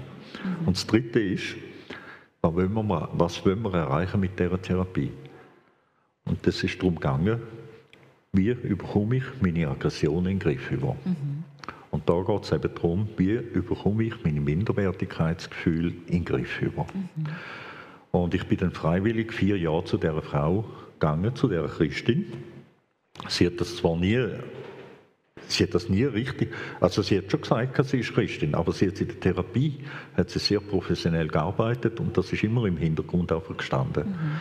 Und sie hat in dem Sinn weniger missioniert wie der Pfarrer Georg Schmucki, weil er hat das Eintrittsticket, das ich mit dem eigentlich angefangen habe, ist das erste Wort gewesen, nicht irgendwelche Missionierung, wie ich es etwa dir erlebt habe, da gibt es ja Leute, die sagen, du musst nur an Jesus Christus glauben und dann ist alle Schuld von dir weg und dann bist du befreit und so.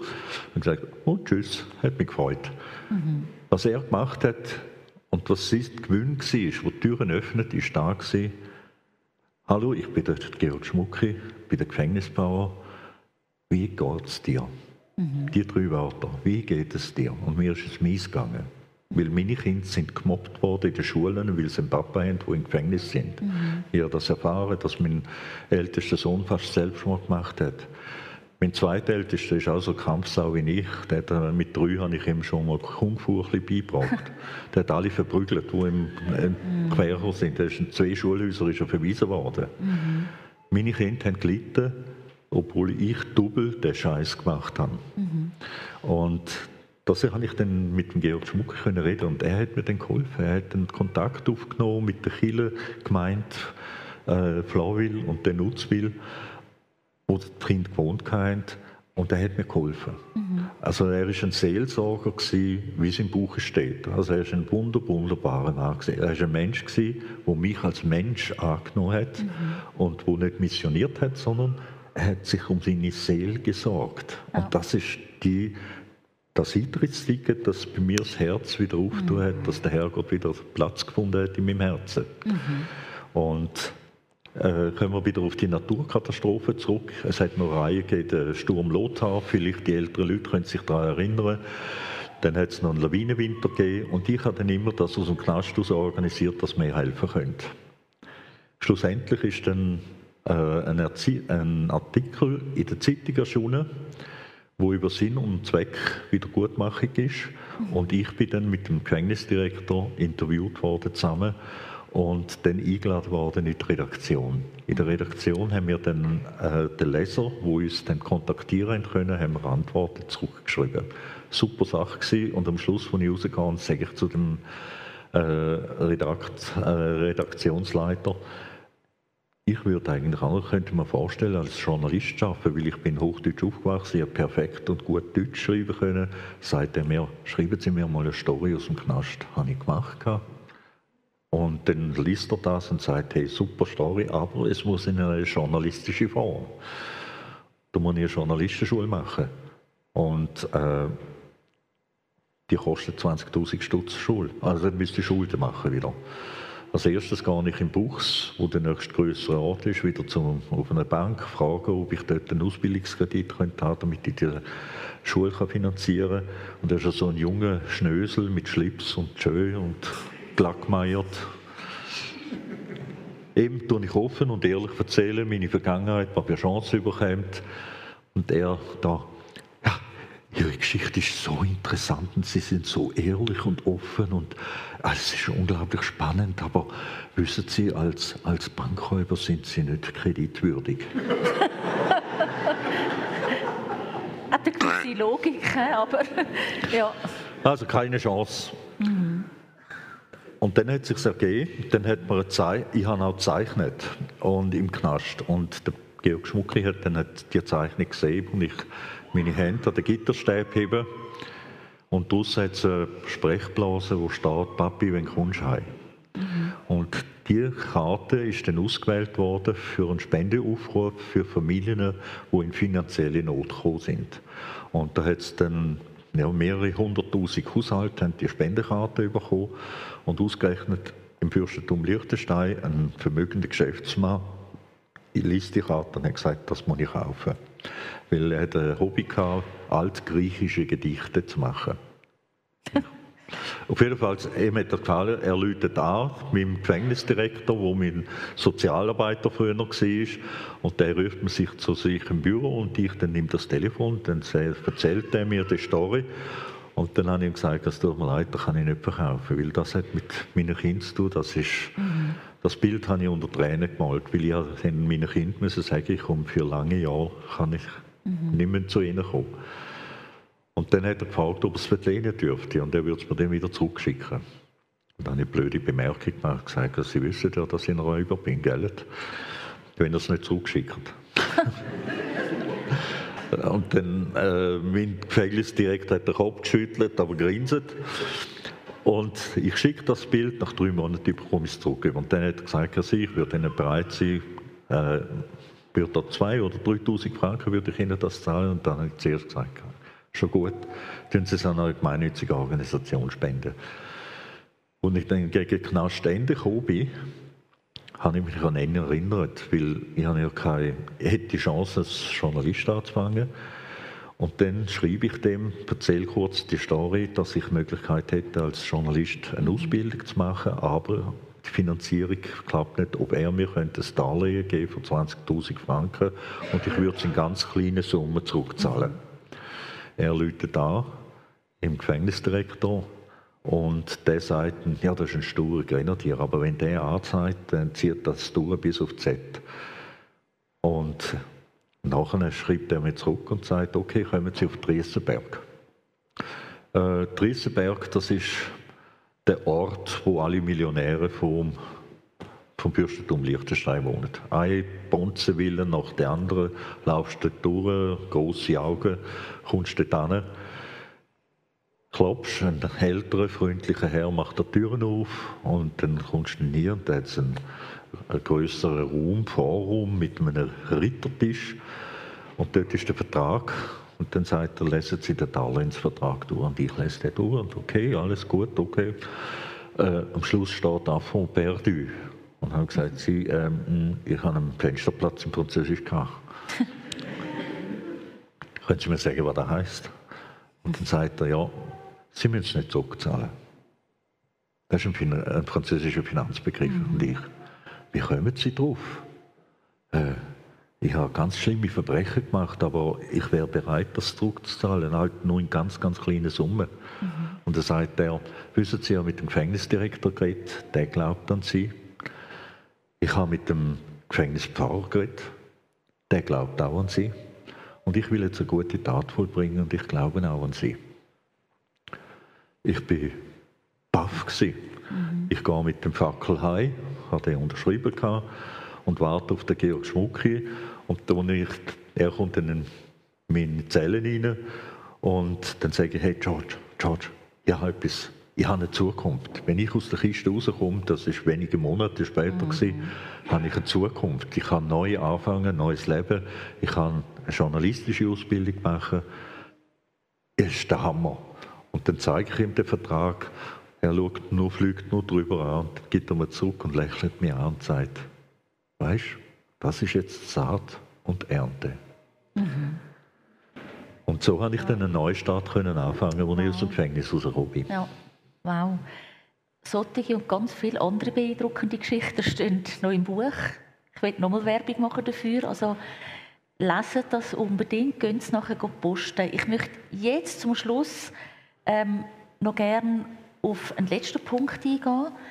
Ähm, du hast ja dann Du hast es schon erwähnt, mit den Opfern Kontakt gehabt, zum Teil, die, die das wollen. Du hast dich entschuldigt, du hast Brief geschrieben. Und trotzdem, wo du das gehört hast, was das zum Beispiel mit dem Mädchen gemacht hat oder auch bei einer Frau hat der Überfall einen Schlaganfall ausgelöst. Sie ist nachher ähm, ja, eigentlich für ihr Leben gekennzeichnet gewesen. Sie war behindert gewesen. Ähm, das hat auch wirklich eine große Verzweiflung und Schuldgefühle in dir ausgelöst, das zu sehen. Und eine befreundete Person hat dann gemerkt, dass du eigentlich wie mit dem wie nicht klarkommst. Einfach, ja, die Schuld, die irgendwie immer noch auf dir gelastet ist. Und sie hat dir vorgeschlagen, den Kreuzweg zu machen. Du uns doch bitte ganz kurz sagen, was ist ein Kreuzweg überhaupt? Wir, die meisten von uns haben keinen katholischen Hintergrund. Und hast du dort bei diesem Kreuzweg endlich deine Last können loswerden Jawohl, ja. Der Kreuzweg ist eigentlich simpel gesagt, äh, die meisten kennen ja die Geschichte von Jesus Christus, bevor er gekreuzigt worden ist, hat er den Leidensweg hat er das Kreuz müssen tragen bis auf den Hügel Golgatha. Mhm. Und das sind zwölf Stationen, wo die Katholiken im Gedenken von ihm auch durchgehen. Das ist äh, das eine, dass er dann einmal Wasser bekommen hat, das andere ist, dass er seiner Mutter Maria begegnet ist, das andere ist, äh, äh, da hat eines Kreuz getragen für eine gewisse Strecke. Das ist eben dann die, wenn diejenigen, die dann einmal zu Jerusalem gehen, ich empfehle euch, ich habe einmal drei Wochen geschenkt bekommen, auf Jerusalem zu gehen. Und ich habe dann den Leidensweg äh, in der Via Domodossola durchzugehen. Und da wird Verführungen gemacht, wo man durch die Stationen kann durchgehen kann. Das ist sehr, also es gibt einem einen Hennehut. Mhm. Und er hat dann mit mir dann angeboten, wir machen eine Meditation über den Kreuzweg. Er als Pastor von der Krishona Kirche, eigentlich eine evangelische Kirche, hat mit mir einen urkatholischen Weg gemacht. Und mhm. das war ein Gebet und Meditation mit den einzelnen Stationen, bis wir am Hügel Golgatha gekommen sind. Mhm. Dort ist der Jesus dann an das Kreuz genagelt worden und zwei Verbrecher auf seiner Seite. Und ich bin derjenige Verbrecher, der auf seiner rechten Seite aufgehängt worden ist. Und dann lästert der andere Verbrecher, sagt dann, hey, du, bist, du nennst dich der König der Juden. Aber jetzt kannst du nicht einmal dir helfen und uns kannst du auch erst recht nicht helfen. Und dann sage ich als der zweite Verbrecher zu ihm, weißt von uns, wir zwei sind schuldig, er ist unschuldig. Mhm. Und wenn du uns helfen kannst, Jesus, dann dann zeig mir wie. Und dann sagt dann der Jesus, folget mir nach und ihr werdet heute Abend mit mir im Paradiese sein. Mhm. Und das, wenn man euch vorstellen, wir sind fast zwei Stunden an dieser Meditation dran gewesen, habe ich mir so bildlich vorgestellt, innerlich, mhm. dass ich an dem Kreuz hänge und jetzt folge ich Christus nach. Und mit diesen Worten ist aus mal die ganze Schuld, die ich mir selber angeklagt habe, dass ich dem kleinen Mädchen etwas antue habe, der Frau, die dann eben schwerst behindert war, die ganze Schuld ist abgeladen gewesen, auch im Sinne dessen, dass sie den zehn Gebot steht, äh, kommen ein paar Sachen vor, aber der Jesus sagt in der Bibel dann auch, gehe und sündige fortan nicht mehr. Mhm. Und wenn du das umsetzen tust, dann bist du tatsächlich vor allen Schulden befreit. Der Jesus nimmt dir die Schuld ab. Und das ist mir eingefahren wie ein helles Licht in mein Herz hinein. Und da habe ich gewusst, jetzt, jetzt bin ich befreit. Aber ich muss jetzt dahin gehen und ich sündige fortan. Also ich werde nie mehr so schwere Verbrechen machen. Mhm. Und das ist meine Befreiung. Mhm. Im Buch steht, ich werde da noch kurz ein Zitat daraus lesen, das mich einfach auch beeindruckt hat. Der Kreuzweg ist beendet, ich bin fix und fertig. Noch nie habe ich mich so befreit gefühlt, aber auch so erschüttert. Die Begegnung mit dem gekreuzigten Jesus hat mein Leben vollkommen durcheinander geschüttelt. Ja, das hat mich sehr beeindruckt. Einfach wie du das beschreibst, wie du den Weg gegangen bist und ja, wie Jesus wirklich die Last und die Schuld von dir hat können. Genau, jetzt sind wir eigentlich am Schluss. Aber eine Frage möchte ich dir noch stellen. Was machst du heute beruflich? Ja, ich bin heute äh, eher später ein schwerer äh, also ich habe etwas ganz wichtig, äh, ganz viele Fehler gemacht, aber einer von meinen schwerwiegenden Fehlern war eben auch noch, gewesen, ich nicht auf meine Gesundheit geachtet. Ich war Kampfsau, ich war sportlich top gewesen, und als ich dann äh, mit dem Journalismusstudium angefangen habe, habe ich von einem Tag auf den anderen keinen Sport mehr gemacht, sondern habe voll in das Journalismusstudium bin ich eingestiegen. Habe das auch durchgezogen. Problem war, dass äh, durch den grossen Oberkörper, den ich hatte, dass meine äh, Bandscheiben Probleme hatten. Ich habe meine Rückenmuskulatur nicht mehr trainiert.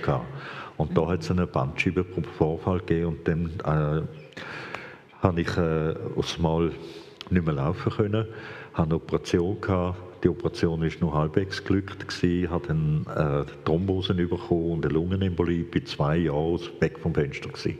Mhm. Und so im Nachhinein würde ich sagen, ja, der Herrgott hat das jetzt zulassen. Der Rudi, der Knaller, der will, da, will das Ding jetzt durchziehen mit dem Journalismus. Aber ich habe etwas anderes vor mit dem Rudi. Und ich habe dann nachher eine Umschulung müssen machen habe mich angemeldet, beziehungsweise mein Arzt hat mich angemeldet bei der IV. Mhm. Und dann hat es geheißen, äh, ein guter Freund von mir, der Diakon ist, der hat mich seit dem Gefängnis her hat mich jedes Jahr eingeladen, dass ich mit, äh, mit äh, Konfirmanden zusammen Gespräche führen. Und er hat dann gesagt, hey, mach eine pädagogische Ausbildung. Du kannst so gut mit den Jungen, du kannst so gut erzählen, spannend erzählen, mach doch das. Mhm. Und dennoch habe ich mir gesagt, okay, gut. Und die IV hat dann den Vorschlag gemacht, okay, machen wir sozialpädagogische Ausbildung, also als Arbeitsagoge. Das ist eine sozialpädagogische Arbeit im Fokus mit Leuten in der Arbeitsintegration. Mhm. Und da hat mir total gepasst. Und da habe ich dann gemerkt, dass mal, da will mich Gott haben. Mhm. Und seitdem her arbeite ich hauptsächlich, also ich habe dann 17 Jahre lang in einer christlichen Institution gearbeitet, nein, 12 Jahre, 12 Jahre. Und äh, hauptsächlich junge Männer, die aus dem Gefängnis rausgekommen sind, weil ich gemerkt im Gefängnis hat es viele, die keine Ausbildung haben. Mhm. Und meinen Auftrag habe ich dann vom Herrgott so gesehen, dass ich solche Leute begleite und dass sie einen Beruf fassen können, sodass sie nicht mehr kriminell werden. Weil sobald du einen Beruf hast, verdienst du wenigstens ein bisschen Geld und dann musst du es dir nicht mehr illegal beschaffen. Mhm. Und da habe ich dann zwölf Jahre mit sehr großer Begeisterung gemacht habe mich dann aber leider verstritten mit meinem Chef, hatte eine fristlose Kündigung bekommen. Ich bin da gnadenlos einmal, sehr ehrlich. Und das sind dann einmal Christen auch nicht so gern.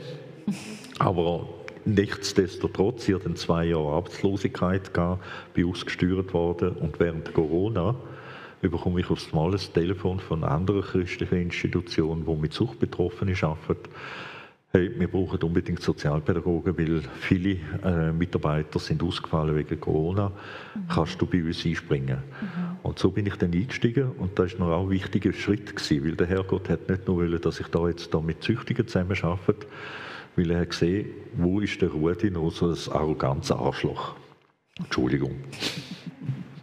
Leider ist es so. Wir es steckt manchmal mir in Mensch drin so einen blöden Kerl, der sich über andere Menschen erheben tut. Und für mich sind alle, bis dahin habe ich immer das Wort Junkie verwendet. Alle Süchtigen sind Junkies. Und Junkies heißt übersetzt Müll. Du bist Müll, Abfall. Kein Mensch ist Abfall und Müll. Das hat mir der Herrgott dann beigebracht, weil ich habe mich dann nachher mit diesen Leuten beschäftigen und was habe ich erfahren? Die haben genau die gleiche Kindheit oder kleinkindlichen Erfahrungen gemacht wie ich auch. Nur hat ihr Schicksal dazu geführt, dass sie in einen Suchtbereich halt kommen, mhm. wo sie dann nachher vieles ihrer Härteschicksal verdrängt haben, indem sie halt Drogen genommen haben oder viel Alkohol getrunken haben. Aber sie sind genau gleich wie du. Mhm. Und das ist mir eingefallen. Ich habe gesagt, okay, Papa, ich habe verstanden, was du willst. Und seitdem her arbeite ich eigentlich mit großer Leidenschaft mit Suchtbetroffenen mhm. und mit Dealern. Die liegen mir auch sehr am Herzen. Mhm. Und dann hat der Herrgott wiederum einen Job gefasst, der dann ausgeschrieben worden ist von der Stadt Basel, weil dort hat es, äh, ähnlich wie in Zürich, hat es eine große Drogenszene. Und sie haben gesagt, wir brauchen Rangers. Wir brauchen Ranger, die Sozialarbeiter sind, die helfen, dass die Suchtproblematik nicht überhand nimmt, dass auch die Dealer im Griff sind, dass auch äh, Kinder und Jugendliche geschützt werden. Weil die Suchtszene hat sich vor allem bei zwei Schulhäusern und bei einem Jugendtreff hat sich das dort gefestigt. Und sie haben nicht gewusst, wie sie dem Herr werden. Und sie haben zu wenig Polizisten, dass dort immer eine patrouilliert. Securitas hat äh, das Viehgespür, soziale Viehgespür nicht. Ja, und jetzt mache ich das jetzt vier Jahre und die mhm. Dealer, die akzeptieren mich, weil ich ihnen klipp und klar gesagt euer Geschäft geht mir nicht an. Hier der Auftrag, ich muss den Platz befrieden. Weil das Problem ist, es ist dort ein Obdachloser mal abgestochen worden vor fünf Jahren und äh, ist umgebracht worden und äh, hat vielfach Streitereien, äh, Raub, äh, so Handtaschen, Diebstähle und so Sachen. Und jetzt gehe ich dort hin und rede mit diesen Leuten. Im ersten Jahr hat es ein paar Schlägereien gegeben, sie mich auch bängeln Aber wenn ich ein alter Sack mit 63 bin, ich habe es noch drauf. Und da hat sie dann noch gesehen. Du bist auch hier mit dem Jäckli gekommen, Ranger. Ja. Du hast hier auf den ah, Jacke ja. Ranger. Das ist mein, mein Jäckli, ja. Genau. Da bin ich so beschriftet, für alle bin ich der Rudi Ranger. Ja, und das ist ja auch, das finde ich auch beeindruckend, wie jetzt Gott wirklich auch hat können deine Geschichte, dein Erleben, alles hat können brauchen und wie du jetzt auch so ganz vielfältige Berufe hast können ausüben, auch gerade mit deinem Hintergrund. Richtig, ja. Und Rudi, ich danke dir ganz herzlich, dass du gekommen bist. Eben, wir könnten noch lange weiter erzählen, aber nütze die Gelegenheit, auch zu mit ihm noch ins Gespräch kommen nachher. Bücher sind heute besonders günstig. Ähm, also ihr kommt die für 25 Franken über. Also der Rudi würde auch gerne eine Widmung schreiben, wenn ich finde, ich will noch mehr von dieser Geschichte hören oder ich möchte auch gerne äh, jemandem das verschenken äh, geht doch bitte nachher vorbei. Ich habe dir noch etwas Kleines mitgebracht, weil in deinem Buch hast du geschrieben, du seist ein Feinschmecker. Irgendwo an einer Stelle hast du das geschrieben. Ähm, und ich habe dir natürlich ein paar Sachen aus Zürich mitgebracht. Gell? Mit meinem schlimmen Zürich-Dialekt. Und ich Polierschule gemacht habe. Das ist eine Zürich-Soße. Ganz fein oh, zum so Grillieren. Gut, ja. Als ich Polierschule gemacht habe, habe ich in Zürich im Kreis 5 gewohnt. Ja, ist gut. Dann Zürich-Tirkel, hoffentlich hast ja. du die auch gerne. Ist auch fein für einen Feinschmecker. Und das ist ein feiner Biber aus dem Zürich-Oberland. Okay. Bibermanufaktur. Und das Gems Salzitz ist nicht aus dem Zürich-Oberland. ich werde das mit meinen Enkeln teilen. genau. Also einfach ein kleines Dankeschön. Ähm, ja. Darf ich vielleicht noch etwas ne, ergänzen? Ja. Also, wenn, ich habe schon bei vielen Gemeinden auch so Gespräche gehabt, das hat dann äh, Teilnehmerinnen und Teilnehmer gehabt, wo auch Menschen hatten, wo Anverwandte, die im Gefängnis sind, mit dem nicht klarkommen dürfen ihr also ungeniert und ohne Kostenfolge bei mir Kontakt aufnehmen. Äh, sie hat die Mailadresse von mir, da könnt ihr auch schreiben. Das andere ist auch, äh, Jugendliche und äh, Lehrabgänger oder Gymnasiasten machen etwa die äh, Abschlussarbeit oder Diplomarbeit, Maturaarbeiten. Da stehe ich auch kostenlos zur Verfügung, weil ich bin der Meinung, unsere Jungen die mit dem Beruf und Glauben zusammen die Welt anfangen wollen, da müssen wir eine Starthilfe bieten. Mhm. Und ich helfe immer bei Diplomarbeit oder Vertiefungsarbeit bei den Lehrstellen, wenn sie ein Thema wählen, mit, wo mit Strafvollzug, mit Gewalt mhm. in Verbundenheit mit dem Glauben zu tun hat, da stehe ich immer gerne offen und da könnt ihr mich kontaktieren und da stehe ich gerne zur Verfügung. Danke vielmals, auch vielen, vielen Dank, dass du da bist.